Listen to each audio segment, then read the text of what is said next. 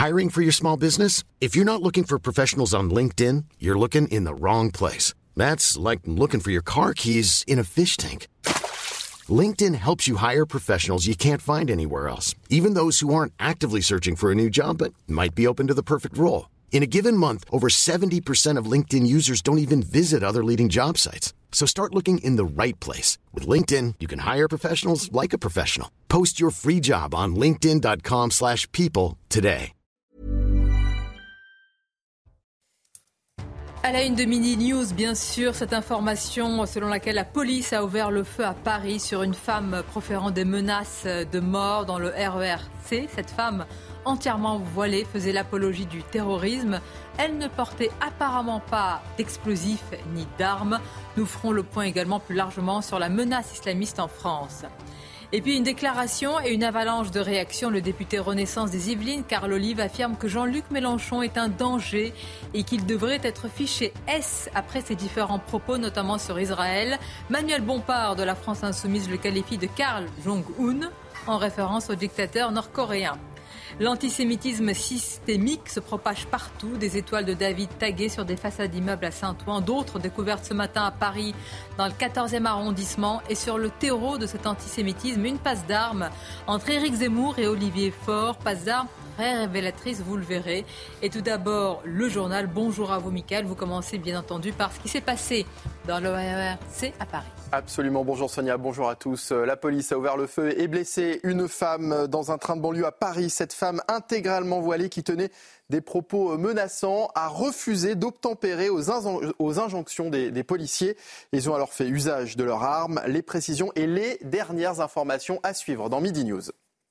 24e jour de guerre entre Israël et le Hamas. Au cours des dernières 24 heures, Tsahal assure avoir détruit 300 cibles euh, terroristes et les combats risquent encore de s'intensifier. Hier, le Premier ministre israélien Benjamin Netanyahou a exclu tout cessez-le-feu. On l'écoute. Nous sommes en pleine guerre.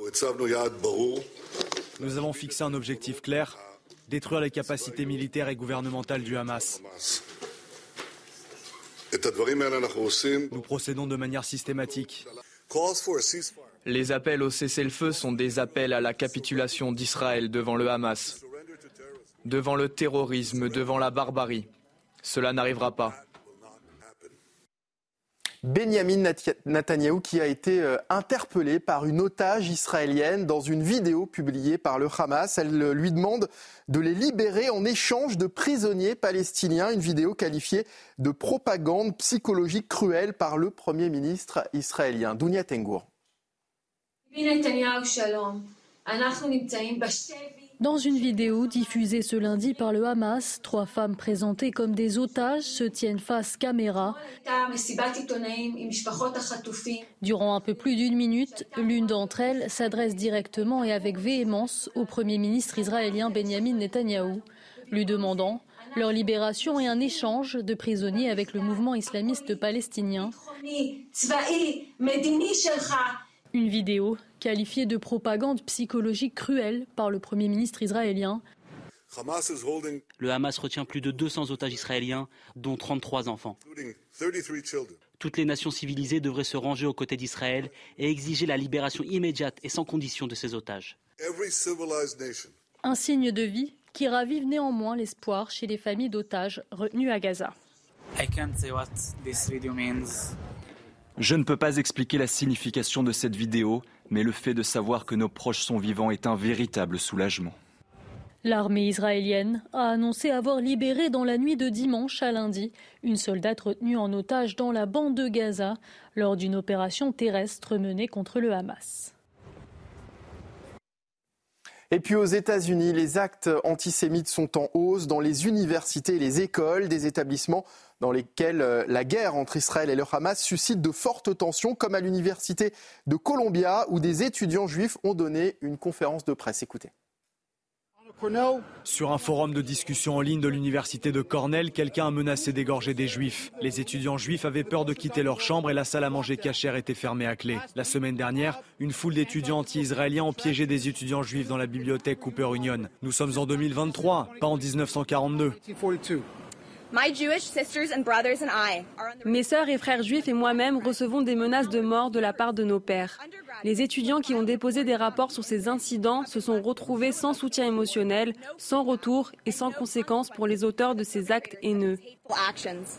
L'inaction de l'université nous amène à nous demander si l'université de Columbia peut réellement maintenir un environnement dans lequel tous les étudiants se sentent les bienvenus et en sécurité sur le campus. Et voilà Sonia ce qu'il fallait retenir de l'actualité à midi sur CNews. Merci à vous Mickaël. Nos invités Naïma M. Fadel, je suis avec Céline Pina, Philippe David, Mickaël Sadoun, le général Bruno Clermont. Priorité à ce qui s'est passé euh, tout à l'heure à Paris, une femme qui tenait des propos menaçants dans le RER. C'est une femme qui faisait euh, clairement l'apologie du terrorisme. Elle était entièrement voilée. Difficile donc de savoir si elle portait des explosifs, une arme. Elle aurait, je mets tout au conditionnel pour le moment, déclaré qu'elle allait tout faire exploser. Elle proférait des menaces extrêmement précises.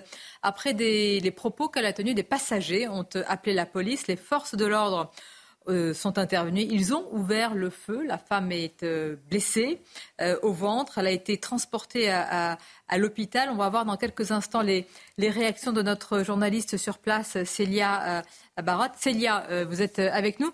Célia, quelles sont les conditions justement de, l'intervention des forces de l'ordre ce matin?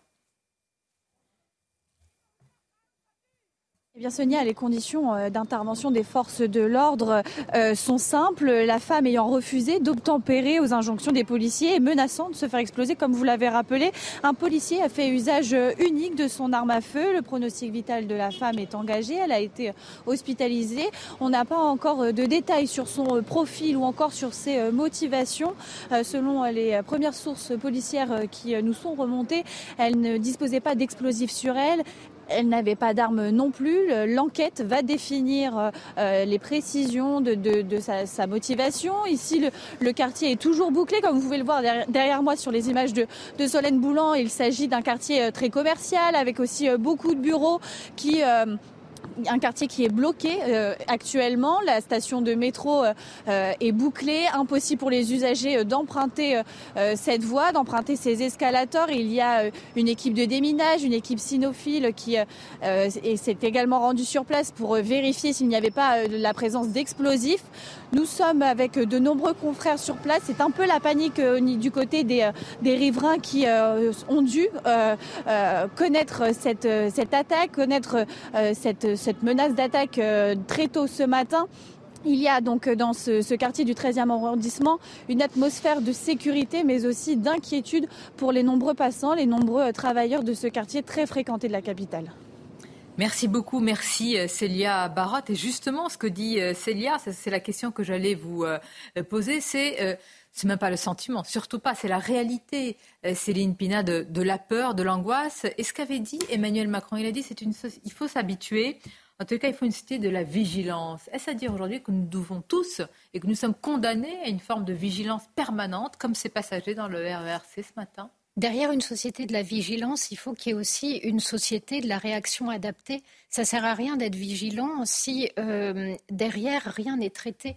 Autrement dit, une société de la vigilance, c'est aussi une société qui doit savoir clairement où elle va, comment elle y va. Pardonnez-moi Céline, on va écouter le porte-parole du gouvernement à ce sujet. Notre action dans le temps long, politique sociale, sécurité, travail, culture.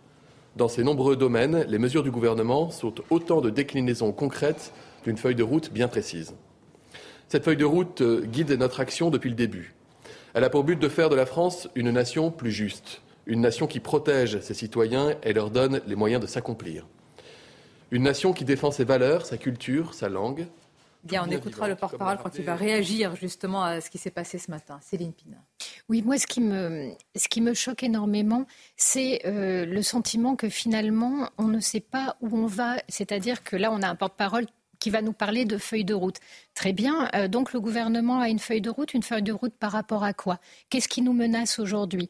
Euh, on a une montée de l'islamisme, on a une montée de l'antisémitisme, on a une montée du terrorisme. Très bien. Sur ces questions-là, qu'est-ce que le gouvernement va faire? On a des problématiques qui concernent la sécurité, qui concernent l'immigration, qui concernent l'intégration. Très bien, sur ces points-là, qu'est-ce que le gouvernement va faire d'innovant plutôt que de nous resservir les mêmes recettes euh, tiédas? Donc là, on a quand même le sentiment que plus le danger augmente, moins le sursaut arrive et qu'on nous vend encore des manœuvres dilatoires. Euh, alors, dans le verbal, euh, oui, on est, euh, on est déterminé. Dans la réalité, il ne se passe quand même rien et c'est extrêmement angoissant. Par exemple, dans ce type de, de situation, moi j'aimerais des politiques solides sur leurs jambes et qui disent, voilà, cette femme a provoqué. Il se trouve qu'elle n'avait rien, mais même en n'ayant rien sur elle, il est normal que la police ait tiré. Et si jamais il l'avait abattue, ça aurait été normal aussi. Et qu'on soit droit dans nos bottes en disant, à partir du moment où, dans le contexte que l'on connaît, quelqu'un fait ce genre de menace, euh, dans une tenue dans laquelle on est incapable de voir et de constater si la menace euh, est réelle ou non, faire usage de l'arme est parfaitement légitime. Et euh, le politique doit être très clair là-dessus, ne jamais bouger quelles que soient les attaques, c'est exactement ce qui nous manque. C'est pour ça qu'on va attendre aussi ce que va dire le porte-parole du gouvernement, Olivier Véran, parce qu'il ne faut pas douter de ce qui va se passer. C'est-à-dire que certains, non pas vont mettre évidemment en doute l'intervention de la police, mais la réaction, voire pour certains la surréaction, s'il est confirmé que cette femme ne portait ni explosif ni arme. Seulement, général, nous sommes dans une situation euh, de menace terroriste islamiste qui est extrêmement forte et prégnante. Et nous avons un individu, cette femme, entièrement voilée, donc très difficile d'identifier si elle portait euh, l'explosif et une arme, et qui a proféré des menaces circonstanciées. C'est un cas évidemment extrêmement complexe. C'est sans doute la raison pour laquelle il y aura naturellement une, étude, une enquête de, de l'inspection générale de la police nationale, ne serait-ce que pour protéger les policiers qui ont été engagés.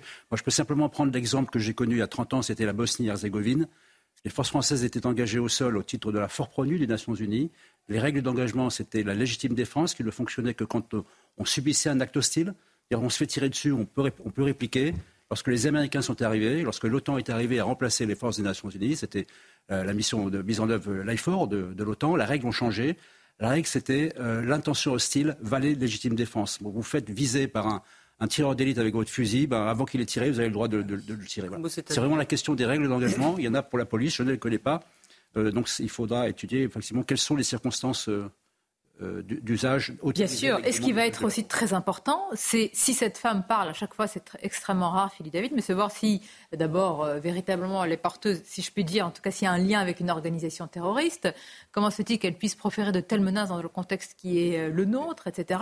Et surtout ne pas psychologiser, voire psychiatriser le débat en nous disant qu'elle n'a pas tous ces moyens, évidemment. Absolument. Alors il faut quand même rappeler une chose, comme le disait le général à juste titre, euh, la légitime défense, elle a déjà été utilisée ces dernières années par des gens qui avaient sorti des armes factices pour menacer des policiers ou des gendarmes. Lyon 2011, après une course-poursuite, un type sort une arme, les policiers tirent et il a été abattu. Chinon 2018, un type sort une arme, les gendarmes ouvrent le feu, le type est abattu. Janvier 2023, cette année, à côté de la place de la République, un type se balade dans la rue avec une arme, un, équipage de la BAC arrive, il les braque, les types ont tiré, et évidemment, évidemment, on peut considérer qu'il était légitime qu'ils utilisent leur arme puisque désolé, mais comme le disait Golda Meir, je préfère vos condamnations à vos condoléances. Et les oui, oui, c'est une phrase de Golda Meir. Et permettez-moi de vous dire que les policiers, les gendarmes ont des femmes et des enfants, et que quand quelqu'un sort un flingue, on n'est pas obligé de savoir qu'il est factice. Et dans la période que l'on vit, les attentats commis par des, ceintures, des terroristes avec des ceintures d'explosifs il y en a eu beaucoup en Israël, faut s'en rappeler, il y a quelques années. Ça, ne nous est heureusement pas arrivé pour le moment, mais moi je comprends tout à fait la police. Et alors pour terminer. Non mais ça veut dire, vous êtes, euh, c'est-à-dire, entendons-nous bien. C'est-à-dire dans le contexte qui est le nôtre, avec ce qui se passe euh, au Proche-Orient et notre menace terroriste islamiste, de tels euh, propos qui sont proférés, menaces, apologie du terrorisme, une intervention de la police, quitte à neutraliser, comme on dit aujourd'hui, l'individu. Excusez-moi, euh, et si jamais la menace est avérée, qu'elle se fait exploser, qu'il y a 20 ou 30 morts, on dit quoi? On dit quoi? Vous avez entièrement raison. Michael Sadoun, euh, je réagis sur ce que disait Céline Pina. Il y a les mots, il y a la fermeté des mots, des déclarations, des propos, et dans les actes. Chaque jour, on a Gérald Darmanin qui nous dit voilà combien d'étrangers euh, radicalisés ont été expulsés. Bon, dont acte. Mais j'allais dire tout le reste, ce fameux djihadisme d'atmosphère avec euh, des papiers français totalement réguliers sur notre sol. Comment on lutte contre ça? D'abord, je veux dire que je m'inscris euh, dans les pas de Philippe David. Évidemment, les ennemis de la République qui profitent de la fébrilité actuelle de la France pour la mettre à genoux, euh, ceux-là doivent être neutralisés, euh, si ce n'est abattus. Ensuite, pour la réponse de long terme, Évidemment, la réponse passe par l'immigration, puisque le climat d'insécurité qui existe et puis l'antisémitisme, tout ce contexte dans lequel nous sommes aujourd'hui plongés, il est dû à une politique migratoire incontrôlée depuis 50, depuis 50 ans. Donc moi, je, je ne me résous pas, comme Emmanuel Macron, à une société de vigilance. J'aurais au contraire envie d'une société de l'insouciance. Mais une société de l'insouciance, c'est une société dans laquelle on contrôle les gens qui vont et qui viennent pour être sûr qu'ils correspondent à nos codes, à notre mode de vie, pour être certain qu'une confiance s'établira. Le principe, c'est la dissimulation, c'est la taquilla. Comment vous faites? Comment vous faites aujourd'hui? Oh, bah, Est-ce que les renseignements, mais est-ce qu'on est suffisamment armé, j'allais dire, juridiquement, moralement mais ça, il faut le faire. ça, il faut le faire. Mais je, ne suis pas sûr qu'il y ait tellement de takia. Vous savez, quand à Lampedusa, euh, les migrants vont fêter quand il y a des attaques en Israël, je crois qu'il n'y a pas beaucoup de dissimulation et que si on allait leur demander ce qu'ils pensaient de la République ou du rapport avec les femmes, ils seraient parfaitement transparents sur ça. Donc c'est à nous aussi de contrôler, de, de, de s'assurer que les gens qui viennent chez nous, parfois légitimement, sont en conformité avec nos valeurs. On va continuer à en parler. Naïma, je vous demanderai aussi comment on fait, parce que certains affirment, certains affirment que nos lois et que la jurisprudence européenne nous met pieds et poings liés aujourd'hui. Mais tout d'abord, les titres avec vous, Michael. Trois sensibles terroristes ont été détruites ces dernières 24 heures dans une opération terrestre à Gaza. L'armée israélienne précise qu'un des chefs du massacre du 7 octobre a été éliminé. Des rampes de lancement de missiles et des complexes militaires ont également été détruits. La croissance du PIB a ralenti de 0,1% au troisième trimestre de l'année après un rebond surprise lors du trimestre précédent. La période estivale marque euh, nettement le pas mais reste tout de même positive grâce à une hausse de la consommation des ménages. Et puis, et de 15, Elisabeth Borne a coupé court au débat hier soir en dégainant un nouveau 49.3 sur le volet dépenses de la sécurité sociale. Ce recours très rapide n'est en rien une surprise. La France insoumise a d'ores et déjà annoncé déposer une nouvelle motion de censure. Le travail de la police est souvent salué, il faut le faire, évidemment, intervention de ces femmes, de ces hommes euh, avec euh, l'uniforme et qui euh, agissent pour le bien et pour la sécurité de tous. Et puis, il y a la responsabilité des politiques, Naïma Allons poser la question de nos lois, de notre droit, de la jurisprudence européenne. Et quand on en parle, on dit oui, mais alors, vous voulez sortir de l'état de droit? C'est ça le, problème. Bah, à un moment, il faut peut-être sortir de l'état de droit pour euh, recouvrer des droits et notamment la sécurité et la protection. C'est ça euh, la question aujourd'hui. Sinon, on va continuer à égrener euh, les, attentats et, les morts. Je voudrais juste aussi rappeler qu'aujourd'hui, on a environ, je crois, un peu, un peu plus de 5000 personnes qui sont radicalisées, à peu près. La moitié sont des personnes étrangères qu'aujourd'hui on héberge, qu'on nourrit, qu'on entretient, etc., en ayant peur qu'ils passent aux actes. C'est ça le drame de notre pays. Quand vous voyez, par exemple, les, les derniers attentats qu'il y a eu, notamment les deux Tchétchènes, qui étaient justement des demandeurs d'asile. Et vous en avez énormément aujourd'hui de Tchétchènes qui sont des demandeurs d'asile et qui vivent sur notre sol et qui sont radicalisés. Qu'est-ce qu'on fait? Le problème, c'est qu'on nous demande d'être vigilants. Et je me rappelle que Valls nous avait dit. nous? Non, mais Emmanuel Valls, après euh, les attentats qu'on a eus, je me souviens de ça. Il avait dit il faudra se résigner. Mais c'est terrible ça veut dire que notre pays n'est plus en capacité de nous protéger et d'assurer notre sécurité. Ça veut dire que notre état de droit notre état de droit crée les conditions de notre insécurité. Vous avez entièrement raison, l'islamisme. Euh, bah, Emmanuel Macron, dans la phrase, parce qu'il faut prendre toute l'entièreté de la phrase, quand il dit, quand il appelle à une société de la vigilance, la première partie de la phrase consiste à dire, Céline Pina, je vous dis de mémoire, mais c'est à peu près ça, il dit dans un état de droit, on ne peut pas garantir qu'il y ait euh, un risque totalement nul. Mais, on peut le comprendre. Mais on dirait que l'état de droit est un obstacle à une efficacité totale de la lutte contre le terrorisme. Alors, en fait, ce n'est pas le cas parce que l'état de droit, ça ne signifie pas que le droit que vous avez à l'heure actuelle, vous vous prosternez devant et que si vous touchez à un cheveu de la loi, vous mettez à bas tout l'état de droit. C'est quoi l'état de droit? C'est l'idée que vous êtes dans un monde assez prévisible dans lequel, en fonction de ce que vous faites, vous risquez une sanction ou non, dans lequel la société va déclarer que votre acte est légitime ou ne l'est pas. Hmm. Cette légitimité des actes posés dépend aussi des situations et d'un certain contexte. Il est évident, vous prenez par exemple euh, le cas de, du virus qu'on a dû affronter, on a restreint nos libertés, on n'a pas fait tomber l'état de droit, ah mais attendez, une fois que le virus est passé, une fois qu'on a repris le contrôle, qu'est-ce qu'on a fait? On a rendu toutes les libertés. Donc vous voyez, il y a des moyens d'ajuster. Aujourd'hui, on a un souci avec une immigration qui amène le fait que la population est exposée à de la violence, eh ben on doit changer ça pour protéger la population. Et le porte-parole du gouvernement répond à cette situation. Compte tenu euh, de ce qui se passe à l'international et euh, dernièrement, estimez-vous que cette menace, elle est durable et constante en France? Merci beaucoup. Je rappelle aux Français que nous sommes passés au stade alerte attentat du plan Vigipirate ce qui nous permet de déployer des milliers de militaires dans le cadre de l'opération Sentinelle, jusqu'à 7000 euh, militaires déployés dans le cadre de l'opération Sentinelle, ce qui nous permet aussi d'être mobilisables, de mobiliser très rapidement l'ensemble des forces de sécurité intérieure dès lors qu'une alerte pourrait être donnée. Je vous ai parlé la semaine dernière de la société de vigilance dans le contexte que nous connaissons. Et de ce que j'ai à connaître des événements qui se sont euh, déroulés ce matin, je peux vous livrer quelques-uns de ces éléments avec euh, toutes les réserves d'usage. J'étais moi-même au Conseil des ministres lorsque la nouvelle euh, est intervenue. Il s'avère qu'à la station de la bibliothèque François Mitterrand du RERC, une femme qui manifestement était vêtue d'un voile intégral aurait tenu des propos de nature plutôt islamiste, inquiétant un certain nombre d'usagers de cette gare RERC il y aurait eu trois, au moins trois alertes distinctes données par euh, des utilisateurs de ce RER, e notamment auprès des services de sécurité de la SNCF, qui ont très rapidement contacté les forces de police qui se sont rendues sur place. Ils sont tombés sur cette dame vêtue d'un voile intégral et qui tenait des propos euh, manifestement agressifs à connotation euh, djihadiste. Ils ont mis cette femme à l'écart et lui ont demandé d'abord de, se calmer, mais aussi de présenter euh, ses mains pour vérifier qu'elle ne, présentait pas de dangerosité particulière. Pour le reste de ce qui s'est passé, les forces de l'ordre ont été euh, amenées à ouvrir le feu euh, sur cette femme, considérant que la situation était une situation dangereuse.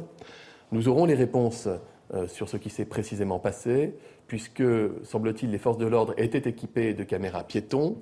Euh, par ailleurs, il y avait des dispositifs de vidéosurveillance au sein de cette gare RERC qui vont permettre de savoir précisément ce qui s'est passé. D'ores et déjà, je peux vous dire que deux enquêtes ont été ouvertes. Une première enquête de police judiciaire à l'encontre de cette femme, dont les premiers éléments dont euh, nous, semblons nous disposons semblent étayer le fait qu'elle avait déjà été condamnée, et notamment, euh, elle avait déjà été condamnée pour avoir euh, proférer des menaces à l'encontre justement de, militaires de l'opération Sentinelle.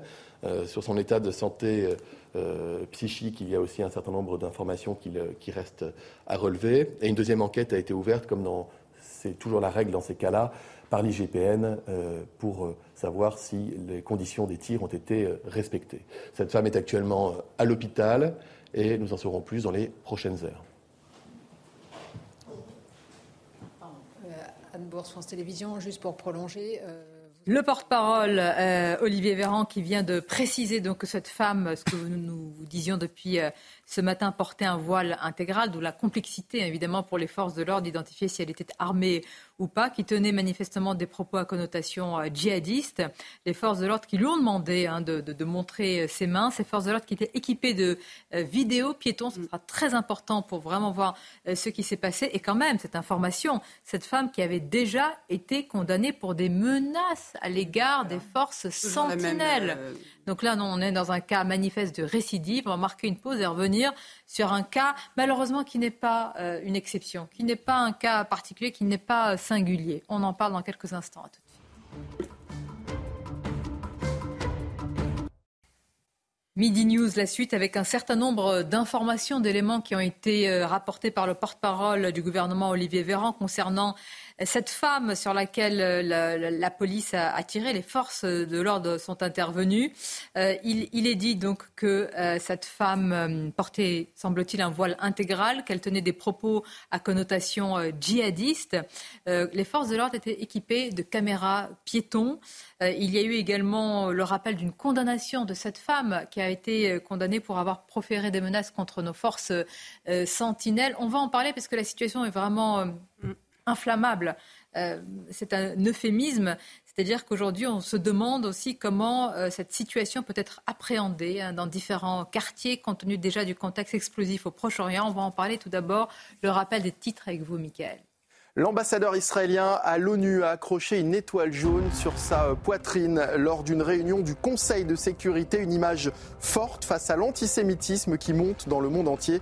Gilad Erdan assure qu'il la portera avec fierté tant que le Conseil ne condamnera pas les atrocités du Hamas. Tsahal a frappé la nuit dernière des cibles terroristes du Hezbollah au Liban. L'aviation israélienne a détruit des infrastructures de l'organisation terroriste, dont des armes et des positions de tir. Et puis la pénurie de certains médicaments se poursuit dans les pharmacies. Le ministre de la Santé souhaite réunir les acteurs concernés. Selon lui, certaines très grosses pharmacies font du surstock au détriment des petites officines. L'élément euh, qui nous parviennent concernant cette femme qui portait un voile intégral de nature islamiste, qui a tenu des propos à connotation euh, djihadiste. Il y a eu donc ouverture euh, du feu parce que les forces de l'ordre ont considéré que la situation était dangereuse puisqu'elle aurait affirmé qu'elle allait tout faire exploser. Ces policiers sont munis d'une caméra piéton. Ça va être très très important pour la suite, hein, pour comprendre dans quelles circonstances ils ont ouvert le feu et cette femme était déjà condamnée pour avoir proféré des menaces contre les forces sentinelles. Le porte-parole du gouvernement a également évoqué un état de santé psychique. Hein. Nous en parlions en disant qu'il faudrait pas à chaque fois psychiatriser ce genre euh, euh, malheureusement de, situation. La femme est actuellement à l'hôpital. Et il est vrai, Céline Pina, que l'inquiétude, là, c'est euh, de ce qui peut se passer, c'est-à-dire on va guetter les réactions des responsables politiques, notamment à l'extrême gauche, suivez mon regard, pour voir comment ils vont aussi évoquer euh, ce qui s'est passé. Parce que nous, nous parlons ici de quelque chose qui semble évident eu égard à une situation euh, de menace très forte dans notre pays, mais est-ce que cela va être perçu ainsi? Bah, pas forcément. Ce qu'on est en train de voir, c'est par exemple, on a vu le premier pogrom depuis la Deuxième Guerre mondiale, quelque chose d'absolument atroce, qui a été filmé, qui est renseigné. Et au lieu d'avoir un élan de sympathie vis-à-vis des juifs, c'est l'antisémitisme qui explose, ce qui pour nous est complètement incohérent. Donc là, de la même manière, euh, bien sûr que l'histoire est claire et que les policiers ont bien fait de tirer. Mais la manière dont cela peut être exploité, on est dans une logique où finalement le but des islamistes, c'est de faire croire qu'il y a une persécution des musulmans et une persécution liée à l'affichage de la religion. Donc là, le but du jeu, ça va être de dire, mais regardez, parce que cette femme était voilée, euh, bah finalement, les policiers se sont sentis autorisés et légitimes à tirer. Et c'est ce que l'on va essayer de nous vendre. Le seul problème, c'est que ce type de mensonge déchire une société, crée des fractures ouvertes, oblige les gens à choisir une communauté de référence qui n'est là euh, que pour pointer du doigt l'autre partie euh, et, et que euh, on sent monter aujourd'hui euh, une atmosphère, j'allais dire, d'absence de concorde civile. Mais vous avez une envie d'en découdre. il faut aller Si je peux me permettre, il faut aller vite. Il faut que les vidéos ah bah, puissent être regardées, alors étudiées. C'est dans le cadre d'une enquête, hein, donc il ne faut pas aussi. Mais la question, est-ce que la vérité va changer quoi que ce soit ah, ben Est-ce que face à des gens grave, fanatisés, qu'on passe le, temps à expliquer qu'ils sont opprimés, etc., ça va rien changer. Si on est dans une société de la post-vérité, alors quelque ah, X. Euh, bah, regardez la Shoah, la, Shoah, tout le monde sait que ça a existé, mm, mm. c'est toujours nié, et là, le pogrom est nié par, la, par des acteurs politiques en plus. Mais Sonia Mabrouk, la société de la post-vérité, on y est déjà. Vous permettez de vous prendre un exemple? Mm. Regardez 500 morts dans un hôpital de Gaza par un missile israélien. C'était des roquettes tirées par le Hezbollah qui sont tombées sur le parking, qui ont fait, je ne sais pas, 5, 10, 15 morts, ce qui est une tragédie, bien évidemment. Les députés qui ont tweeté sur les 500 morts, ils ont retiré leur tweet? Je vous pose cette question. Donc est-ce qu'on n'est pas déjà dans l'ère de la post-vérité? On y est déjà, bien évidemment. Parce que j'estime que quand on a, quand on est député de la nation, on a quand même une responsabilité. On n'est pas un clampin lambda sous pseudo sur Twitter qu'on doit retirer et faire des excuses. Que nenni, rien. Philippe, là le risque, c'est le risque, c'est de dire regardez, parce qu'elle était voilée. Donc elle est musulmane, donc on a tiré sur elle. Alors qu'on a une situation explosive au Proche-Orient. Qu'est-ce qu'on fait? Et une situation inflammable dans nos quartiers. Comment on fait? Moi, je pense qu'on en est au stade où il faut plus se laisser impressionner par la situation intérieure. Il faut assumer. On, à quel prix On est une démocratie mature. On sait exactement ce qu'on fait. Il y aura une enquête qui s'en suivra. et si euh, l'usage de la force a été disproportionné, les policiers seront sanctionnés. Moi, je fais confiance en cette démocratie. Je ne me laisse pas impressionner par ceux qui essayent de faire peser un risque sur la nôtre. Ensuite, l'ère de la post-vérité, moi, j'y crois pas tellement. Je pense que la désinformation a toujours existé, la malhonnêteté a toujours existé. Il faut lutter contre euh, très, très franchement. Mais moi, ce qui m'inquiète beaucoup plus dans le climat, c'est quand j'entends Olivier Véran parler, et j'y reviens, de société de vigilance. Ces gens-là vont nous fabriquer une société orwellienne. Ils nous ont ouvert les frontières ils nous ont soumis à tous les vents de la mondialisation, de l'immigration, en nous mettant dans la main de l'Europe, donc en nous empêchant d'y répondre de manière souveraine. Et aujourd'hui, ils nous disent on va vivre dans une société de la vigilance, et puis on va mettre des caméras partout, et vous inquiétez pas, c'est pour votre bien. Donc moi, je ne veux pas ça, je veux une réponse ciblée, je veux que les responsables politiques assument leurs responsabilités et qu'on vive enfin dans une société Vous avez commencé vous-même votre argumentaire en disant nos démocraties, nos démocraties, mais au pied d'argile. Vous avez, quand vous n'êtes pas capable d'interdire complètement une manifestation et de constater, en mettant d'ailleurs, euh, euh, pardonnez-moi, nos, forces de l'ordre, c'est pas évident. Une manifestation interdite et qui se tient. C'est pour ça qu'il faut qu'on arrête. L'état de droit ne doit pas bloquer la démocratie. Désolé, l'état de droit ne doit pas bloquer la démocratie. Et, pardon, mais l'état de droit, on en parlait tout à l'heure, c'est simplement le droit de l'État, c'est-à-dire s'assurer que l'État n'outrepasse pas ses limites et qu'il n'est pas dans le règne de l'arbitraire. Il me semble que crier à la Akbar dans le métro euh, ou faire une menace euh, euh d'attentat à la bombe, ça ne fait pas partie des droits fondamentaux garantis pour Et l'état de droit, parmi le premier des droits, c'est le droit à la sécurité. Exactement. C'est pour ça que moi, j'en peux plus de qu'on brandisse en fait l'état de droit parce qu'en fait il ne veut plus rien dire absolument. Et d'ailleurs euh, la preuve c'est que quand vous interdisez une manifestation elle a lieu quand même euh, donc c'est ça le problème.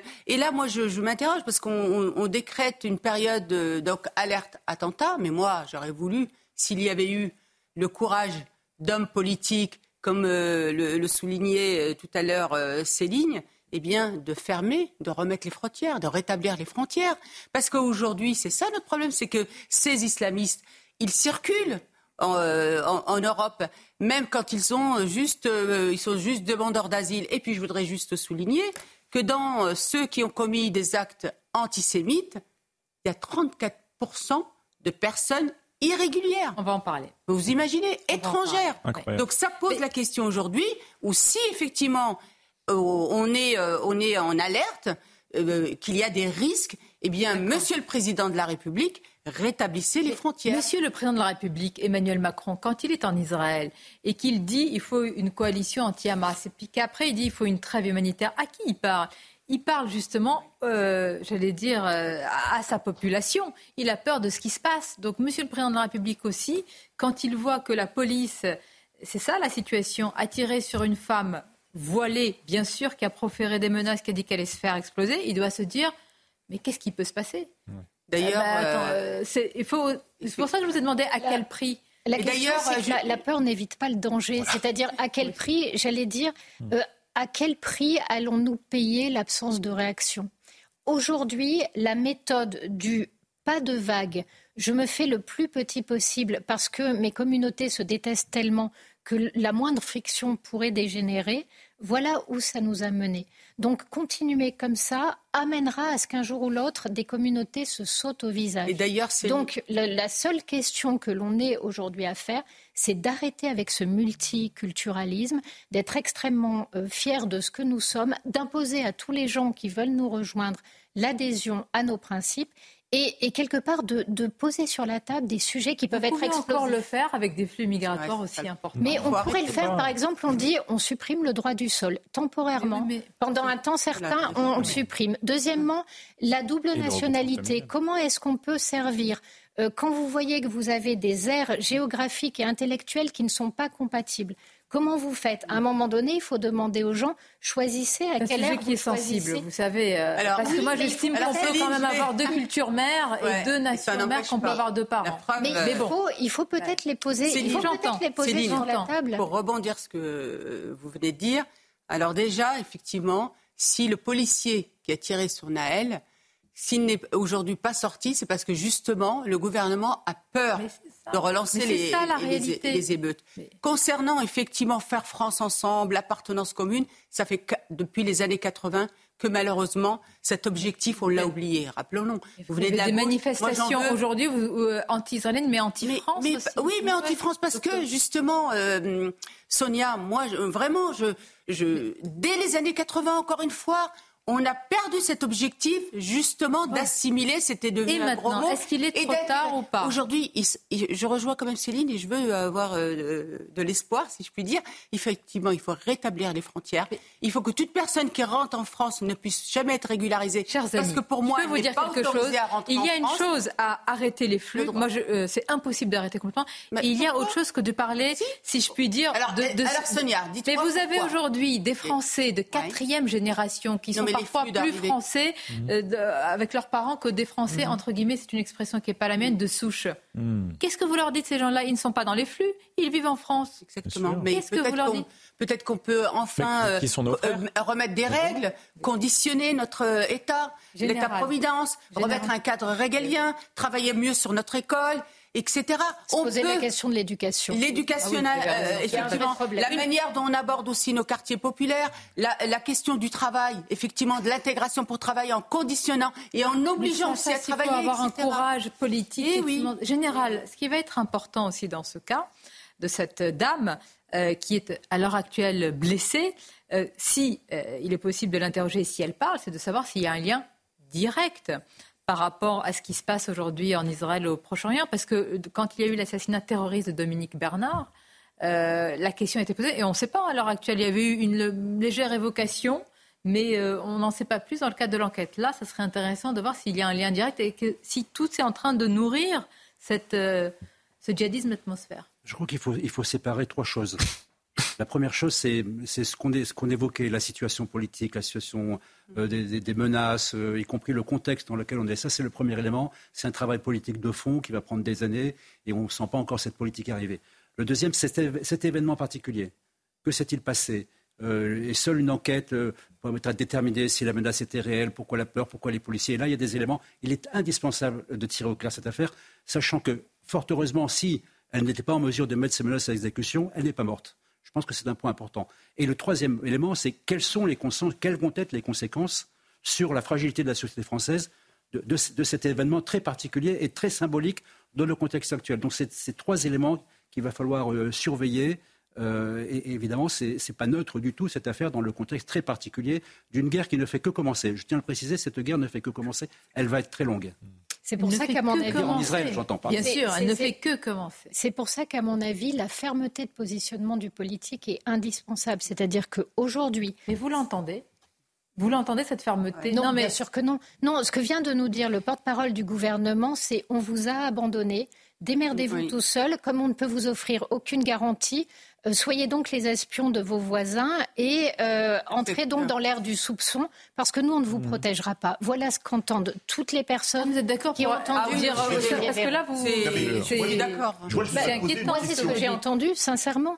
Je, ce que j'ai entendu, c'est quelqu'un qui me dit il n'y a personne pour vous protéger, il n'y a que votre soupçon qui vous permettra éventuellement d'anticiper. C'est grave, parce que si le soupçon, pardonnez-moi, si le soupçon... Mais c'est une société atroce. Si le soupçon, c'est de voir que parce qu'il y a un voile, il peut y avoir quelqu'un derrière qui menace, c'est très grave. Ah mais... mais... ça veut dire... Moi, je ne veux pas Parce que moi non plus, oui. et parce que après, vous savez très bien comment ça va se passer. C'est-à-dire qu'ensuite, ce sera au physique, ce sera... Euh, toi, tu as l'air euh, un peu blanc, bon, bah, tu dois être euh, un ami, tu dois terrible, pas être un islamiste. Toi, euh, tu as une tête un peu mais ça basanée, tu dois être un islamiste. Ça avait été prévu, vous va, savez, Régis en... Debray avait écrit un excellent livre qui s'appelle Éloge des frontières. Il disait exactement ça. Mm. Supprimez les frontières de votre pays, vous en aurez en à bas de votre immeuble. Mm. Supprimez les frontières de votre pays, vous multiplierez les digicodes. C'est ce qu'on a fait mm. depuis un certain nombre d'années. Aujourd'hui, on y est. Et, et... Dans quelques instants, vous répondrez, Philippe David, les titres, justement, le rappel de, de ce qui se passe avec vous, Mickaël.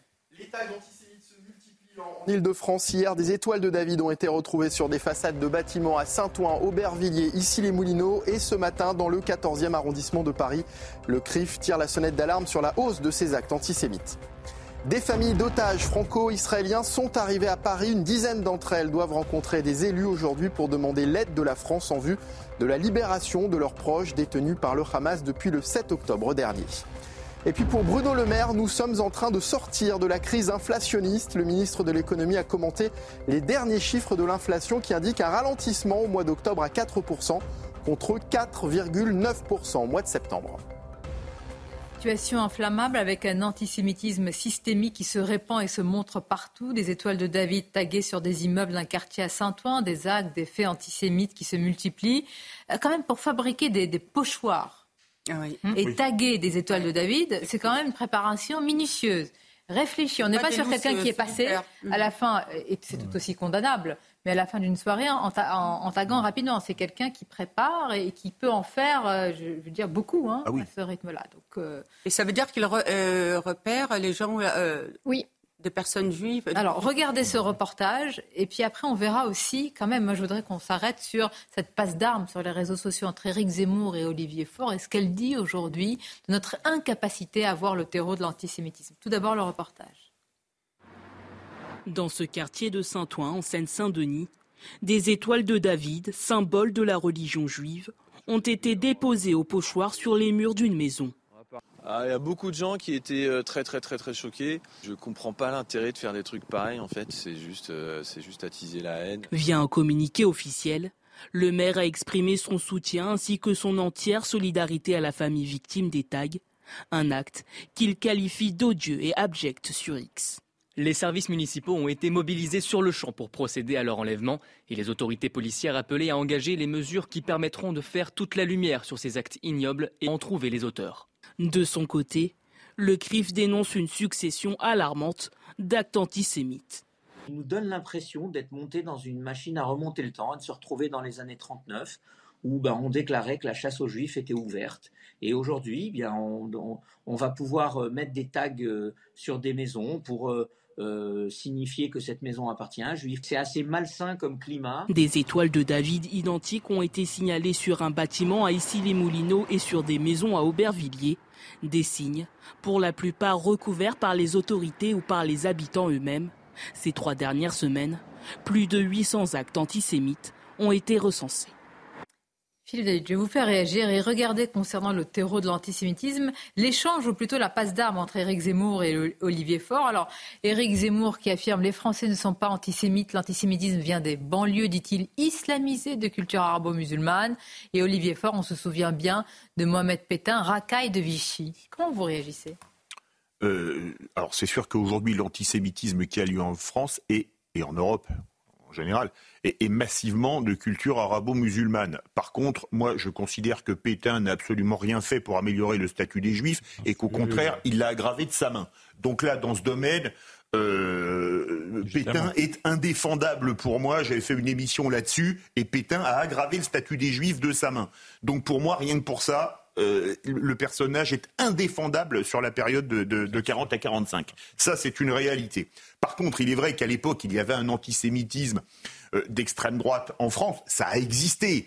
Euh, même si, faut-il le rappeler, et là c'est encore de l'histoire, les pires collabos venaient de la gauche, hein, Laval venait de la gauche, Dorio venait de la gauche, Déa venait de la gauche. Et Dorio et Déa étaient à la tête des deux partis les plus ultra collaborationnistes, le PPF et le RNP. Euh, Parti populaire français et Rassemblement national populaire à l'époque, je crois. et, Laval était même sous-secrétaire d'État ou secrétaire d'État du Front populaire. Déa aussi d'ailleurs y était. Donc dans ce domaine, euh, l'antisémitisme a, changé de couleur en Europe. Aujourd'hui, euh, excusez-moi, mais regardez, euh, Mera, il venait pas de l'extrême droite. On est d'accord. ceux qui ont commis des actes antisémites ces derniers temps ne venaient pas de l'extrême droite. Et d'ailleurs, rappelez-vous, en 80, lors de l'attentat de la rue Copernic, on avait accusé immédiatement l'extrême droite. L'extrême droite, elle venait du Proche-Orient. Donc, dans ce domaine, l'antisémitisme, il y a toujours des antisémites Idem pour un la peu rue des Rosiers, d'ailleurs. Idem pour la rue des Rosiers, tout à fait. L'un c'était 80 et l'autre 82 de mémoire. Euh, et, donc, remettons euh, les, choses au clair. Il y a toujours des antisémites. Je veux dire, Rivarol, c'est pas un journal islamo-gauchiste, mais c'est pour moi un torchon antisémite, et je le dis franchement. Mais aujourd'hui, les actes violents criminels, ils viennent de. de, Mais quel est le, quel est le carburant de ça? Est-ce que c'est un antisionisme? Qui est aujourd'hui un antisémitisme à visage découvert Est-ce que c'est un lien direct avec ce qui se passe en Israël Ou est-ce que depuis longtemps, la marmite boue et aujourd'hui, tout simplement, ça nous explose au visage? Vous allez nous le dire, c'est des sujets importants. On va marquer une pause comme ça, on a le temps. Je voudrais vous faire écouter faut-il l'appeler un humoriste? Moi, je ne sais pas. Euh, je pense que c'est un militant, Guillaume Meurice, sur France Inter, qui a qualifié Netanyahou de nazi sans prépuce. Et puis, je voudrais vous faire réagir à la déclaration ce matin qui a suscité beaucoup de réactions du député euh, Carl Olive, qui a affirmé qu'il faudrait ficher Est-ce Jean-Luc Mélenchon Ah, je vois que ça vous fait sourire, mais il n'a pas souri. Et, les, la, France insoumise non plus. Les Français ont l'air d'être d'accord avec ça. Écoutez, et général, avec nous, on va voir ce qui se passe sur le terrain. Intensification des bombardements, la, la seconde phase et la guerre longue. On y est tout de suite. Midi News est la une de l'actualité. La police qui a ouvert le feu pour maîtriser une femme entièrement voilée qui tenait des propos menaçants dans le RER. Euh, e le pronostic vital de la femme est engagé, a précisé le parquet. On vient de l'apprendre. Une conférence de presse à la préfecture de police va se tenir. Nous y serons évidemment avec nos reporters. Selon des témoins, elle a prononcé plusieurs fois la Akbar. C'est ce qu'a précisé une source policière. Et vous connaissez les informations dont on euh, dont on vous parle depuis tout à l'heure, c'est-à-dire qu'elle aurait déjà été condamnée pour des propos menaçants à l'égard des, forces sentinelles. On va continuer à en parler. tout d'abord, le journal. Rebonjour à vous, Mickaël. Rebonjour, euh, Sonia. Bonjour à tous. Et dans l'actualité euh, également, les tags antisémites qui se multiplient en Ile-de-France. Hier, des étoiles de David ont été retrouvées sur des façades d'immeubles à Saint-Ouen, Aubervilliers, ici les Moulineaux. Et ce matin, dans le 14e arrondissement de Paris, écoutez la réaction justement de cette habitante du quartier. Je viens de constater ce, matin et après j'ai regardé qu'il y avait deux immeubles en face qui, pareil. Bon, c'est triste. C'est une grande tristesse que, les gens y fassent ça dans tous les immeubles. Voilà.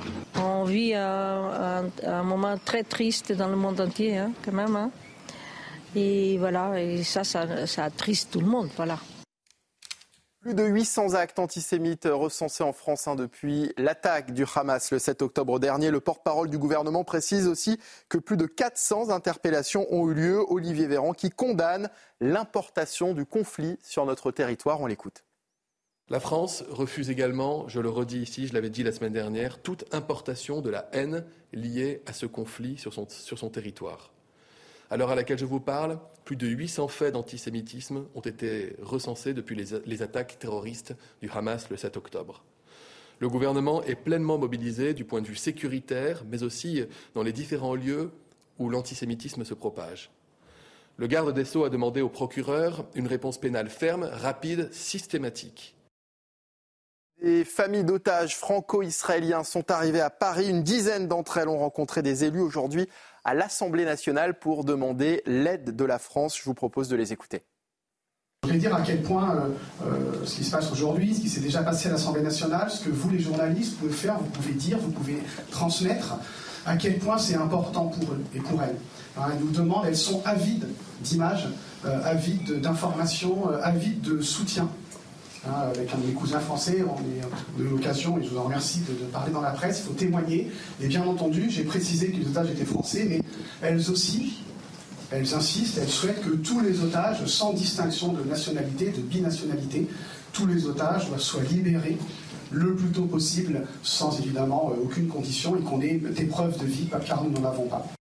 Voilà, Sonia, ce qu'il fallait retenir de l'actualité à 13h sur CNews. Merci à vous, Michael. Et l'actualité, ce sont, euh, euh, c'est, cette information autour de la police qui a donc ouvert le feu et grièvement blessé une femme qui, selon des témoins, tenait des propos menaçants, qui a crié euh, à la Akbar dans un train du RERC à Paris ce matin. On apprend à l'instant que son pronostic vital est engagé. Euh, tout à l'heure, porte-parole du gouvernement, Olivier Véran, a précisé que euh, cette femme avait tenu des propos aussi à connotation djihadiste, qu'elle avait déjà été condamnée pour des propos menaçants à l'égard des forces sentinelles. Il a aussi souligné son état euh, psychique, semble-t-il. Dans quelle situation on est en ce moment, Céline Pina? On parle d'une situation quand même extra, d'abord explosive au Proche-Orient, inflammable dans notre pays. Chacun pèse et sous-pèse ses mots. C'est-à-dire que là, si on résume la situation, vous avez une femme qui était intégralement voilée, qui a tenu, semble-t-il, selon différents témoins et la police, euh, des propos menaçants et qui a son pronostic vital engagé. C'est-à-dire que si, dans quelques heures, malheureusement, elle décède, il va y avoir beaucoup de questions qui seront posées. En fait, ce que le gouvernement, s'il est un peu éveillé, a remarqué, c'est qu'à chaque fois que vous avez un attentat ou une tension qui met en jeu les islamistes, le but du jeu euh, pour ceci est de renverser la situation et de faire passer la culpabilisation du côté de l'Occident et de présenter en fait les islamistes comme des victimes parce qu'on les, on les assimile à des musulmans. C'est le fameux côté attention, euh, un islamiste commet un attentat, attention, les premières victimes sont les, musulmans. Et donc, on est autour de cette idée, c'est-à-dire que euh, le gouvernement a à la fois peur d'une surréplique euh, des islamistes parce que ce qu'on voit, c'est qu'ils commencent à prendre la rue, marquer les immeubles, multiplier les actes antisémites. Ça montre que quelque part, ils sont complètement décomplexés et ils apparaissent de plus en plus et ils franchissent, ils passent à l'acte de plus en plus d'un côté et de l'autre euh, a vraiment peur euh, que les, Français musulmans se sentent persécutés. Et donc, du coup, euh, dans cette ambiance, il essaie de donner des gages à tout le monde. Je crois qu'il faut arrêter et dire, voilà, à partir du moment où vous tenez des propos djihadistes, à partir du moment où vous menacez la sécurité de tous vos compatriotes, quels qu'ils soient, oui, la police est légitime pour intervenir. Ce qui vient de se passer est normal et nous, on est fiers que la police ait préféré prendre le risque euh, d'empêcher un attentat parce qu'aujourd'hui, elle n'avait pas les moyens de savoir si la personne pouvait tuer 10, 20, 30 personnes. Et une enquête a été ouverte hein, pour savoir ce qu'il en est. Nous sommes quand même dans un, dans un contexte où, là, les, derniers jours, beaucoup ont évoqué, Philippe David, la guerre de civilisation. Hein, ce qui veut dire une civilisation repose sur une religion, comme disait Malraux. Donc, euh, aussi potentiellement quand même un, un affrontement. Euh, là, nous avons une femme euh, voilée, donc le, lien est immédiat avec la, la religion musulmane. Est-ce qu'on risque là, avec tous ces événements, évidemment, quand je le dis, euh, on essaie de conjurer hein, cela. Est-ce qu'on risque d'avoir une sorte comme ça de, conjonction euh, des, menaces, de faisceaux comme de, choses inquiétantes dans notre pays? Ah, mais ça fait très peur, surtout que là, euh, les, cris à la Wakbar semblent être avérés. Et excusez-moi, partout où des terroristes ont frappé en France, que ce soit au Bataclan, à Arras, à Notre-Dame, à Saint-Étienne-du-Rouvray ou ailleurs, ou à Nice, ils disaient à la Wakbar. Donc il y a quand même un soupçon légitime euh, d'islamisme de, cette personne. Et c'est clair que ça fait extrêmement peur pour l'avenir. Parce que euh, ce ne sont pas les discours lénifiants du président de la République après chaque attentat qu'ils ont. Ils ne nous diviseront pas. Ils ne nous sépareront pas. C'est bien de faire des vœux pieux, mais ce serait peut-être bien d'agir. Vous voyez ce que je veux dire? Faire, faire par exemple, pas dire qu'il n'y a aucune action. Par exemple, ce serait une chose plus utile, à mon avis, que de dire ils ne nous sépareront pas, ils ne nous diviseront pas. Nous allons voir si cette, euh, si cette femme était euh, connue, comme on dit, des, services de renseignement, était-elle fichée ou pas. Pour l'instant, on a des informations contradictoires, donc on va attendre que tout ça soit précisé. Quand même, sur la menace terroriste islamiste euh, générale, et compte tenu de ce qui se passe au, au Proche-Orient aujourd'hui, on ne peut pas faire de lien direct, on va être très prudent. Malgré tout, est-ce que plus, ce qu'on disait hier, les frappes vont s'intensifier, plus les images de Gaza bombardées, voire anéanties, hein, vu le nombre de bombardements, plus tout cela va nourrir aussi, euh, malheureusement, un climat extrêmement complexe. Deux choses. D'abord, je pense qu'effectivement, le but du Hamas, c'était de provoquer ces situations d'enflammer euh, l'Europe, d'enflammer euh, les radicalisés pour qu'ils le soient encore plus. Donc là, les objectifs vont être atteints. C'est une guerre régionale, mais qui a un retentissement mondial. Et de ce point de vue, ça va bien au-delà de la guerre entre la Russie et l'Ukraine. Après, le deuxième élément, c'est que finalement, on est passé en urgence attentat. Hein, vigilance, c'est le stade le plus élevé de l'attentat. On a demandé aux citoyens d'être vigilants. Eh bien, les citoyens qui étaient dans le, dans le métro ont été vigilants. Hein, ils ont identifié une personne qui était menaçante, ils ont prévenu la police, la police est intervenue, l'enquête dira si elle a agi ou bien, mais la vigilance a fonctionné. Hein. Et aujourd'hui, ce qui nous protégera tous le plus, c'est la vigilance. Nous sommes tous responsables les uns des autres. Vous connaissez la citation de Saint-Exupéry. Hein. On est tous responsables de tous. C'est exactement ce qui se passe dans cette affaire de vigilance. La vigilance, elle est indispensable. C'est comme ça qu'on pourra prévenir les attentats, parce qu'on le sait, il y aura des attentats. Puisque cette guerre va durer encore euh, plusieurs semaines. rappelons, aussi, pardon, Naïma Fadel, qu'il y a eu des appels au djihad mondial. Hein. C'est-à-dire que euh, c'est pour ça que certains ont mis une égalité entre Hamas et, Daesh, pas seulement pour la, barbarie des crimes, mais aussi parce qu'il peut y avoir un appel pour que chacun euh, se lève avec un couteau, avec quoi que ce soit, justement pour semer cette terreur. Et d'ailleurs, euh, il y a eu des appels bien avant l'attentat terroriste du 7 octobre, où un, responsable du Hamas, d'ailleurs, a fait un appel à tuer les juifs, à tuer les mécréants etc. Euh, moi, ce qui m'interpelle, et je reviens sur, euh, ce qu'on a dit tout à l'heure sur l'état de droit, c'est que hum, comment euh, un pays peut avoir peur, en fait? C'est la faillite, en fait, de, notre État, c'est la faillite de la France qui n'a pas su, effectivement, œuvrer à cette concorde nationale.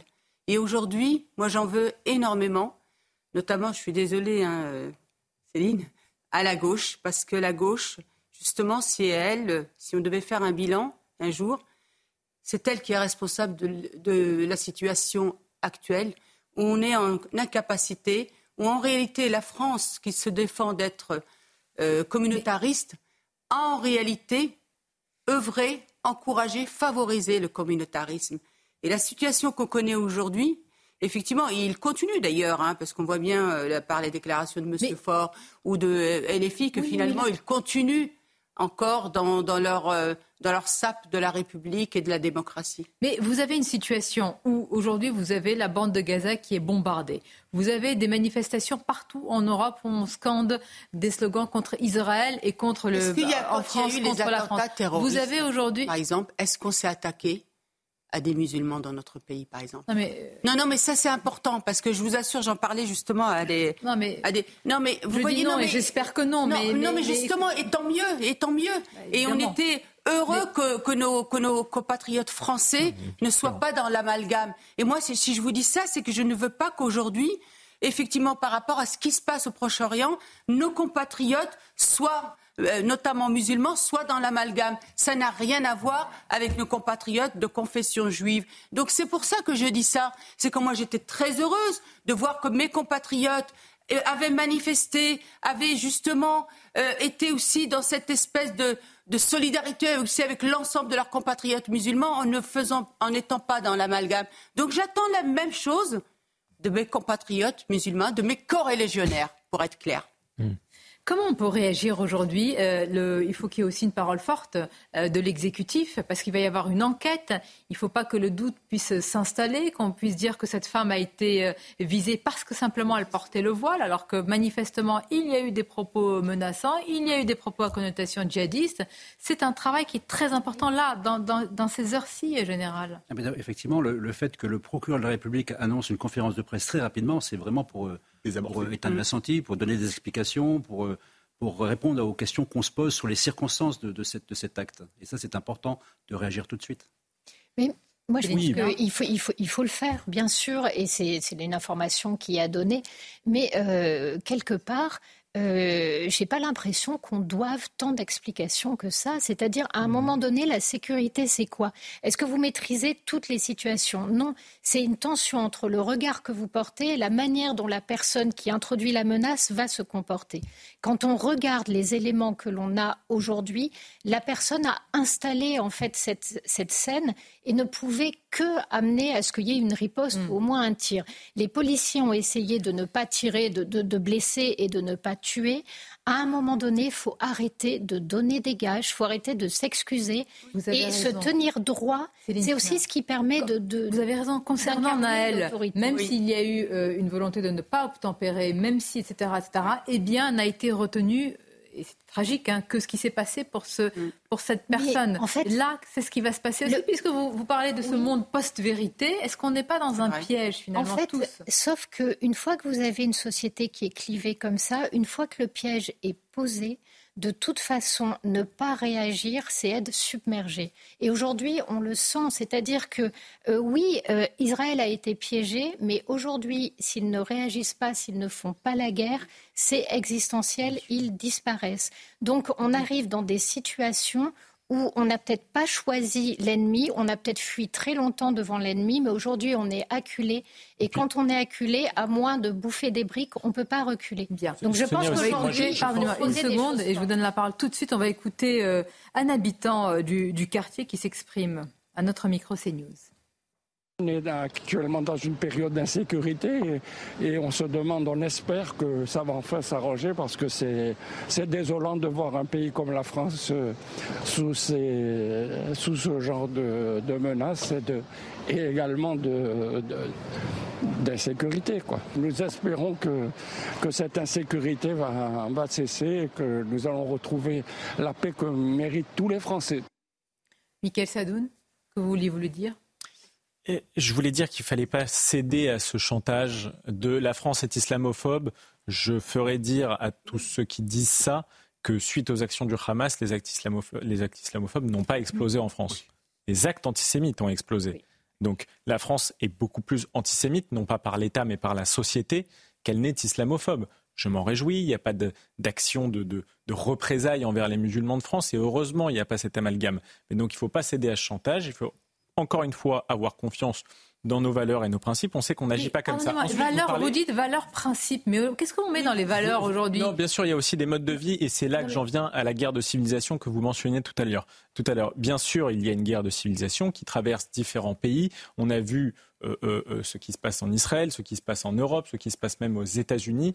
évidemment, ces pays sont traversés par deux civilisations qui s'affrontent de plus en plus. Mais il n'y a pas seulement ça, parce que pourquoi il n'y avait pas de problème avec l'islam dans les années 50 bah, Pardonnez-moi, là, là, très clairement, vous avez une situation explosive au Proche-Orient, vous avez une femme euh, qui a tenu des propos certes menaçants, mais certains ne vont voir qu'une femme voilée qui est dans un état grave.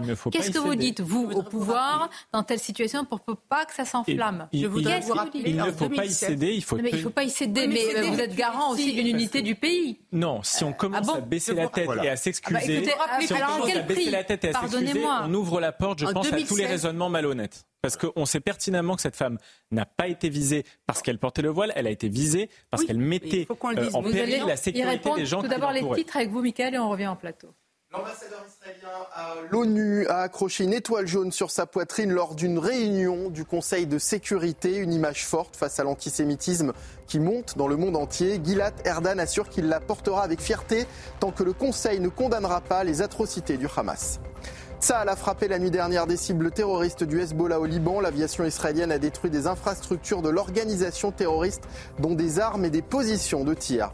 Et puis pour Bruno Le Maire, nous sommes en train de sortir de la crise inflationniste. Le ministre de l'économie a commenté les derniers chiffres de l'inflation qui indiquent un ralentissement au mois d'octobre à 4% contre 4,9% le mois dernier. Merci à vous, euh, Mickaël. À l'instant, d'autres informations. Donc, euh, comme on vous le disait, cette femme avait déjà été condamnée pour avoir proféré, je cite, des menaces à l'encontre de militaires euh, de l'opération Sentinelle. Elle faisait aussi l'objet d'une fiche pour radicalisation FSPRT, ont précisé à l'AFP. Deux sources policières, sans être en mesure d'indiquer si cette fiche était aujourd'hui clôturée ou toujours active. Je préfère vraiment préciser parce que dans ce cas-là, le débat politique va extrêmement vite. Chacun se saisit de l'information. Donc, Alain, voilà. Elle est connue des services de renseignement, mais est-ce que sa fiche était activée ou close? En tous les cas, vu l'état des menaces qu'elle a proférées, si elle avait une fiche, il aurait mieux valu qu'elle soit activée. C'est le moins qu'on puisse dire, mais pour en revenir à la question qu'on se posait sur euh, quelle crainte on a en fait face à cette situation. Euh, imaginons que finalement le, mauvais brouet euh, prenne. Autrement dit, que quelqu'un dise elle a été tuée parce que musulmane et donc parce que cet État est un État qui déteste les musulmans. Mais il va se passer quoi? D'abord, un, la population musulmane n'est absolument pas menacée on n'a aucun système ou aucune organisation, à la différence des islamistes qui, eux, essaient d'attenter à la vie d'un certain nombre de personnes. Euh, les musulmans ne sont pas une cible en France. Donc, euh, il ne leur arrivera rien. La seule chose qui puisse arriver, c'est exactement l'inverse. Hein. C'est qu'on ait des manifestations islamistes ultra-violentes remettant en cause finalement ce que nous sommes en tant que société. Mais auquel cas, à un moment donné, il vaut peut-être mieux que les choses soient dites une fois pour toutes si la réalité est celle-là. Si euh, il ne se passe rien, ça voudra dire que quelque part, ça fait des années qu'on se fait dessus, alors qu'en fait, il n'y a pas tant de difficultés que ça. S'il se passe quelque chose, au moins on sera fixé. Mais aujourd'hui, il faut qu'on sorte euh, du soupçon et de l'hésitation, parce que ce qui est en train de se passer, la montée de l'antisémitisme, c'est la destruction de ce que nous sommes en tant que pays. Il y a ce que nous affirmons ici sur un plateau de télévision et il y a le carburant qui est en train de venir par tuyau et par tuyau depuis le Proche-Orient. Euh, Vous avez une population, quoi qu'on en pense, avec des civils qui est bombardée et d'autres populations en solidarité, en fraternité, qui vont vous dire voilà, non, c'est pas mais ça va changer quelque chose du tout, au contraire. Non, mais il faut pas s'écraser, certainement. Excusez-moi l'un ou l'autre. Oui, allez-y. Ce que tu disais, c'est que moi, je me souviens en 2014, il y avait la verbalisation d'une femme en burqa à Trappes. À Trappes. Il, s'en est suivi des émeutes pendant des jours et des jours, des jours vraiment extrêmement violents. Qu'est-ce qu'a décidé à ce moment-là Valls Moi, j'étais délégué du préfet à ce moment-là. Il a dit, on demandait aux policiers de ne plus verbaliser. Donc l'impuissance de notre euh, État, notre État qui a posé, en fait, si je puis dire, les armes de cet État de droit, finalement, elle n'est pas d'aujourd'hui. Et notre problème aujourd'hui, c'est comment, comme tu le disais tout à l'heure, comment aujourd'hui avoir une politique Chers amis, vous déconnectez avec quelque chose sur laquelle nous n'avons aucun, aucun, aucune prise. C'est ce qui se passe au Proche-Orient.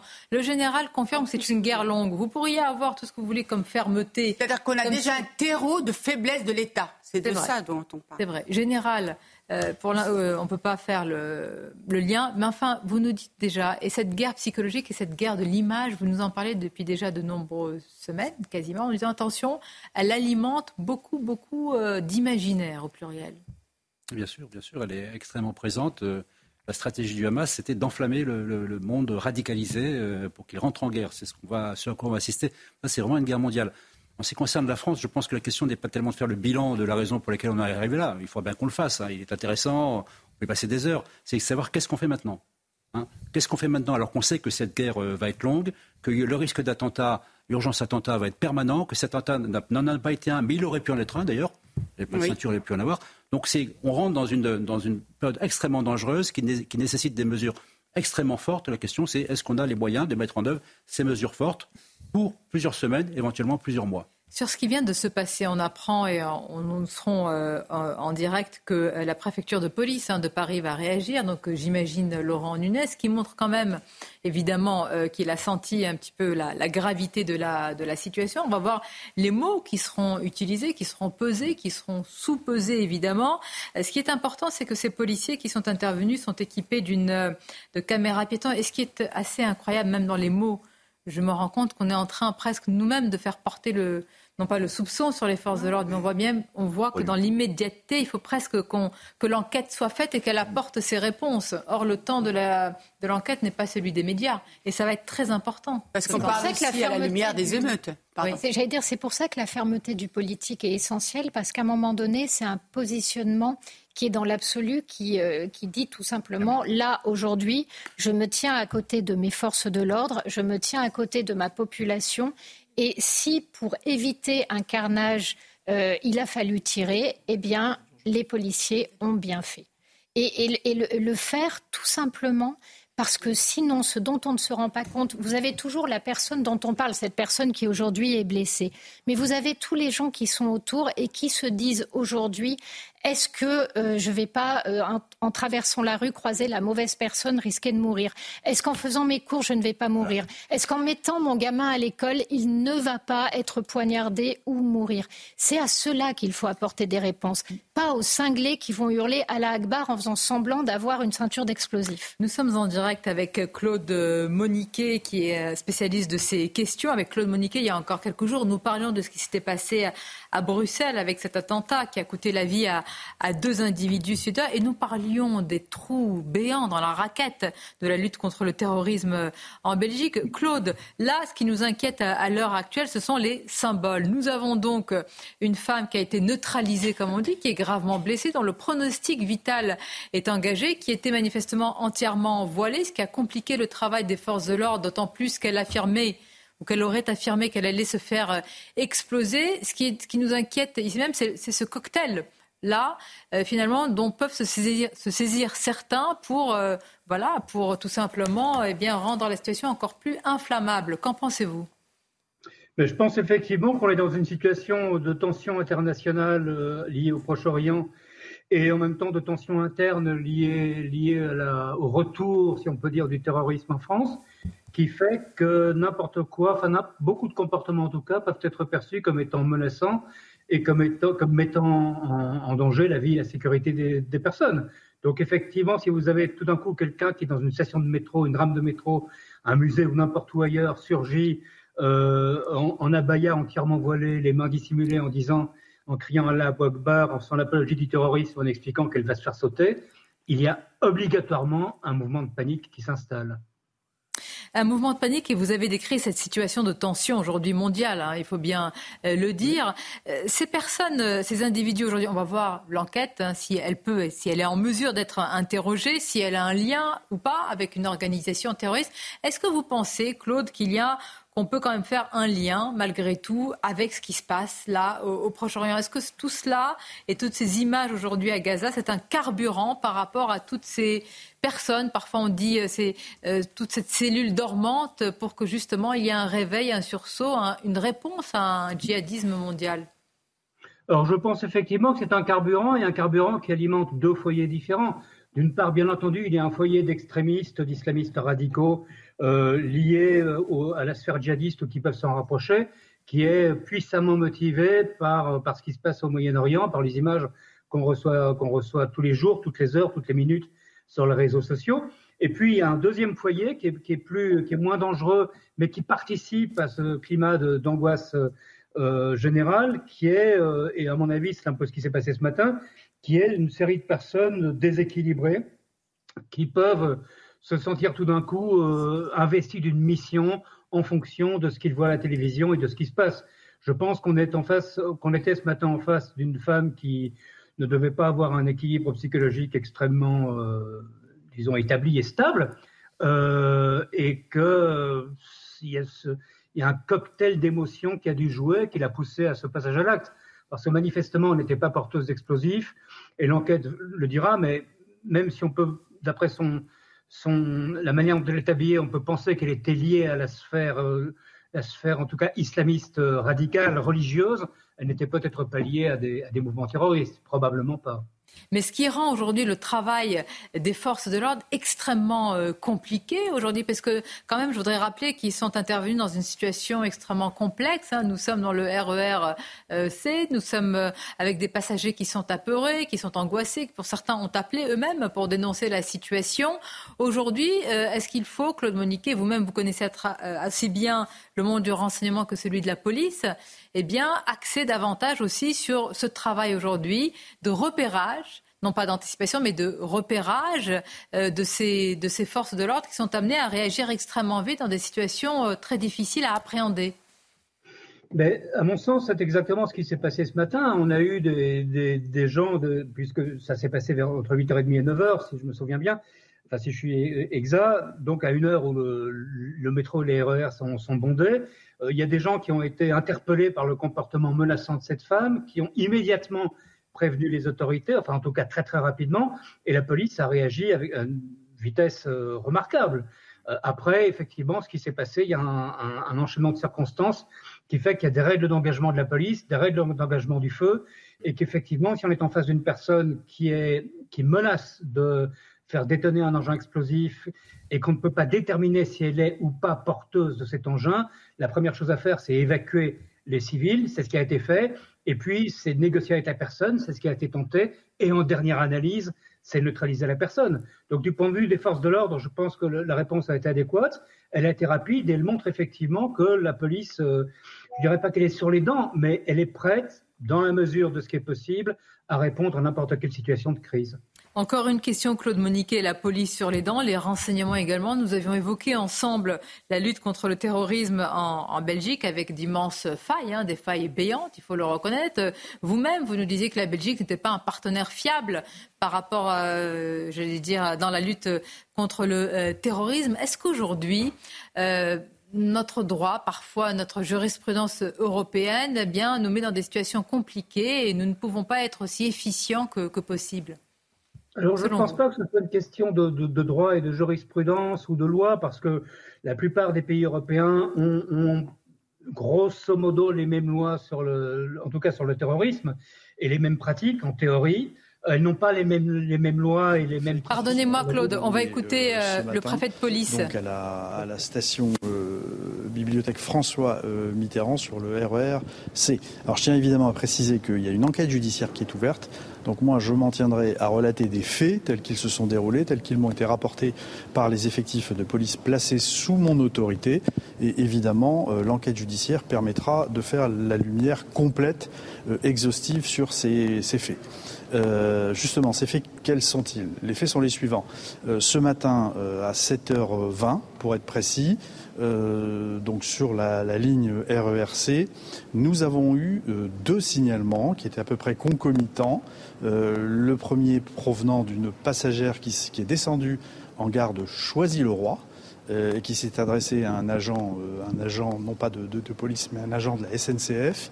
Le second euh, signalement est provenu d'un appel qui a été effectué sur le numéro d'urgence de la SNCF par un deuxième passager donc de la ligne RERC.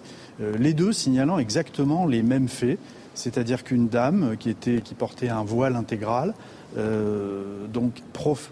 tenait un certain nombre de propos qui étaient assez menaçants, euh, parlant de commission d'attentat, euh, utilisant un certain nombre de, mots tels qu'ils m'ont été rapportés comme euh, vous allez tous y passer, à la Wakbar, boum, hein, je cite.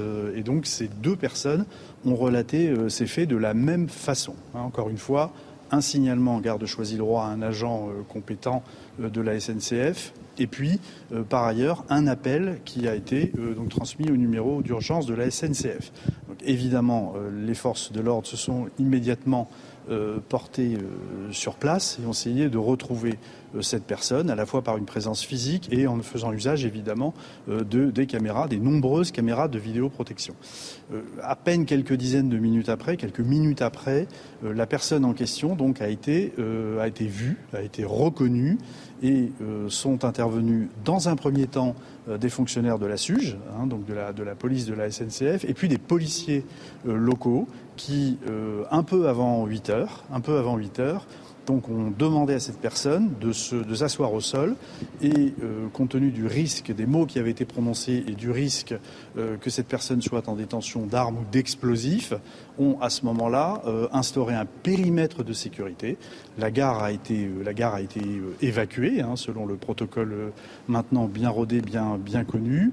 les stations d'accès à, les, sorties, enfin les, accès à cette station ont été évidemment immédiatement fermés, périmètre de sécurité, et il a été fait appel évidemment aux services de déminage, et notamment euh, ceux du laboratoire central de la préfecture de police. Euh, donc euh, la personne était donc à ce moment-là assise, et les fonctionnaires de police l'entouraient le laboratoire est arrivé sur place. Et puis à un moment, cette personne s'est levée et s'est dirigée vers les fonctionnaires de police. Euh, donc, euh, qui lui ont à ce moment-là adressé un certain nombre de sommations. Euh, la première, évidemment, de ne pas bouger. La seconde, de faire apparaître ses mains de manière à pouvoir s'assurer qu'elle n'était pas armée ou détentrice d'explosifs. cette personne, donc, a refusé d'obtempérer à ces, sommations. Et puis, donc, les, mes effectifs ont procédé à des tirs d'armes à feu. Madame la procureure de la République a donné le, nombre de tirs qui ont, eu, lieu, donc je n'y reviens évidemment pas. Et donc la personne a été touchée, a été blessée et immédiatement, évidemment, euh, les fonctionnaires se sont portés à son secours, les sapeurs-pompiers sont arrivés sur place, dans le même temps qu'il était procédé à la vérification euh, par le laboratoire central de la préfecture de police qui, était déjà sur place, qui venait d'arriver, et il a été, vérifié que euh, cette personne n'était pas en possession ou ne détenait pas sur elle d'explosifs, ce qui effectivement était, était le cas. Voilà, donc cette personne a été prise en charge. Comme l'a rappelé Madame la procureure de la République, son pronostic vital demeure au moment où on se parle engagé. Et euh, donc elle a été prise en charge et conduite à l'hôpital où elle est en cours de traitement au moment où euh, je vous parle. Donc voilà ce que je peux vous dire euh, sur, sur cette affaire.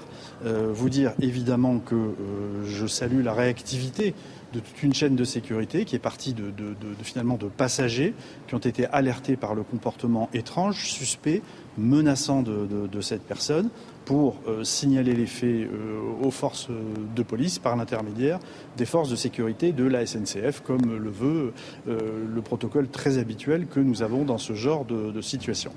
donc voilà ce que je peux vous dire à ce stade. concernant cette personne dont l'identité n'est pas encore certaine, je tiens à le dire, cette personne était démunie de pièces d'identité. Évidemment, c'est la première question que l'on se pose dans ce genre de situation elle aurait révélé une identité à l'hôpital, euh, et donc sous réserve que cette identité euh, soit la bonne, hein, je dis bien sous réserve que cette identité euh, soit la bonne, c'est une, personne de, sexe féminin qui était connue des services de police, hein, j'insiste bien, des services de police, pour des faits précédents qui remontaient à juillet 2021 où, vêtue également d'un voile intégral, elle déambulait avec un tournevis à la main, tenait des propos à caractère religieux et pouvait avoir une attitude menaçante qui avait conduit à son interpellation, d'ailleurs avec l'aide à l'époque de militaires du dispositif Sentinelle. Et donc, elle avait été un, un, temps placée en garde à vue, puis souffrant manifestement de troubles psychiatriques, elle avait été à ce moment-là internée. Je suis très prudent, je dis bien sous réserve que l'identité de cette personne soit la bonne. Voilà pour ce qui est, voilà pour ce qui est des faits. Euh, encore une fois, moi, je tiens à saluer euh, la réactivité euh, des fonctionnaires, des effectifs, qui sont intervenus très rapidement sur une situation qui était décrite comme étant extrêmement menaçante, avec encore une fois une personne qui était, dont le corps était totalement dissimulé, qui tenait des propos qui ont été jugés très menaçants par deux passagers.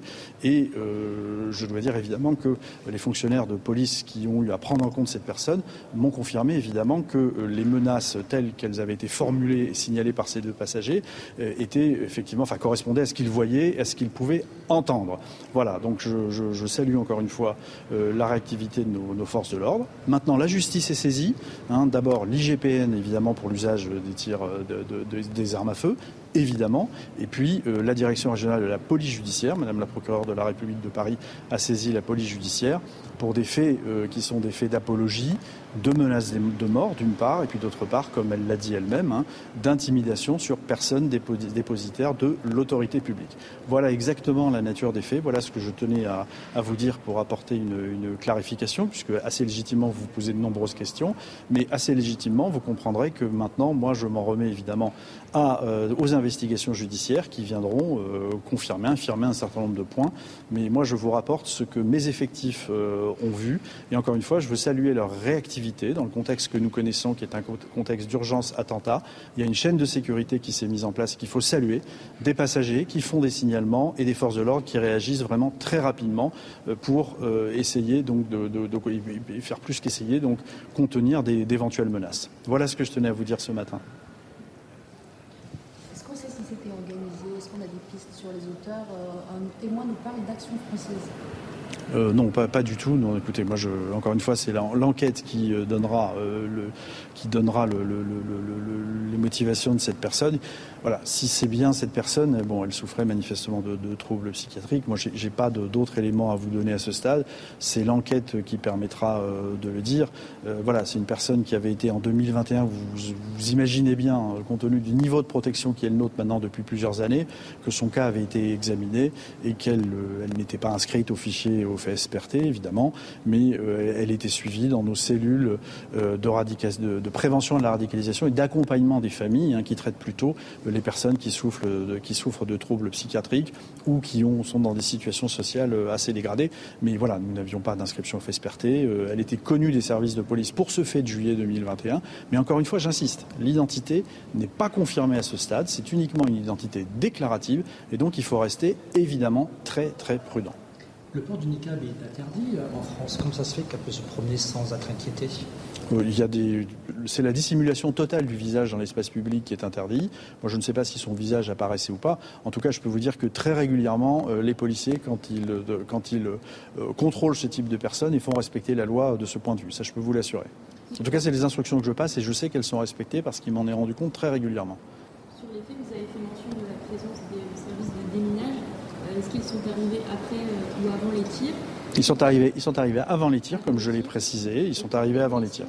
Est-ce que les policiers étaient sûrs qu'il n'y avait pas de, de bombe Écoutez, évidemment non. Hein, évidemment non. Encore une fois, l'enquête le dira. Il faut, il faut les laisser euh, s'exprimer. Ils vont le faire, non pas devant le préfet de police. Moi, je suis une autorité administrative, mais devant les enquêteurs. Et voilà, moi, j'ai toute confiance dans la, justice et j'ai en même temps toute confiance dans mes fonctionnaires de police qui, encore une fois, ont fait face à une situation euh, euh, qui aurait pu être dangereuse. Elle aurait pu être dangereuse.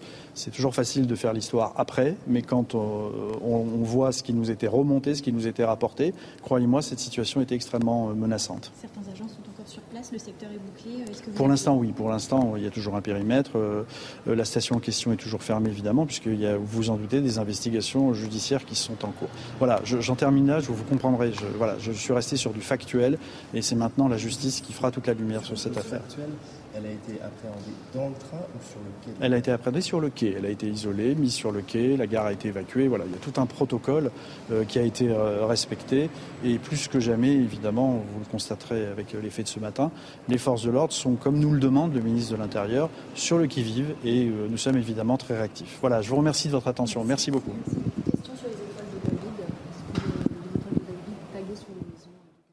Voilà donc pour la prise de parole du préfet de police de Paris, euh, Laurent Nunez, avec des informations euh, euh, complémentaires. Donc cette femme qui portait, donc, vous le disiez, un voile intégral, qui a tenu, et c'est bien prouvé, des propos menaçants, prouvés et qui ont été recoupés hein, par deux signalements différents. Vous allez tous y passer, Allah Akbar, et puis boum, pour faire référence à une, explosion. Alors ce que l'on apprend, c'est que la, la comment dire, la, l'action ne s'est pas, déroulée en un seul temps. C'est-à-dire que cette femme a été quand même euh, interpellée, qu'il y a un périmètre de sécurité, et qu'ensuite on lui a demandé justement euh, eh de, montrer euh, ses mains hein, pour montrer qu'elle n'avait ni explosif ni arme, qu'elle n'a obtempéré à aucune des sommations et qu'après le refus d'obtempérer, et donc il a été décidé de faire usage d'armes à feu. Donc l'enchaînement de la situation, Céline, est très très différent de juste une, une action-réaction. Là, il y a eu quand même euh, sommation. Certainement que cela a été filmé. Donc on est déjà dans, une autre, euh, dans un autre contexte. Oui, euh, après l'enquête de l'IGPN, elle est normale dans ces cas-là. C'est dès qu'il y a eu l'usage de l'arme, elle est automatique. Donc c'est normal que cela se passe ainsi. Cela précise finalement le fait que les, les policiers ont bien géré une situation qui effectivement euh, euh, portait, à confusion et qu'ils ont eu le souci de protéger le maximum de, monde et de protéger ce qui, était, euh, ce qui était leur rôle. Donc finalement, ce que vient de nous dire le préfet Nunez, euh, confirme la légitimité de l'intervention des, euh, des, policiers. Donc on espère que derrière, le politique saura se tenir euh, droit dans ses bottes. Oui, et puis il y avait quand même des informations là qui sont parcellaires au niveau de l'identité qui n'est pas encore confirmée de cette femme, Philippe David. Et là, on va être très attentif aussi au débat politique qui peut émerger, puisque le préfet précise qu'elle est bien connue des services de police et donc, pour ne pas dire qu'elle est fichée et donc suivie par les services de renseignement.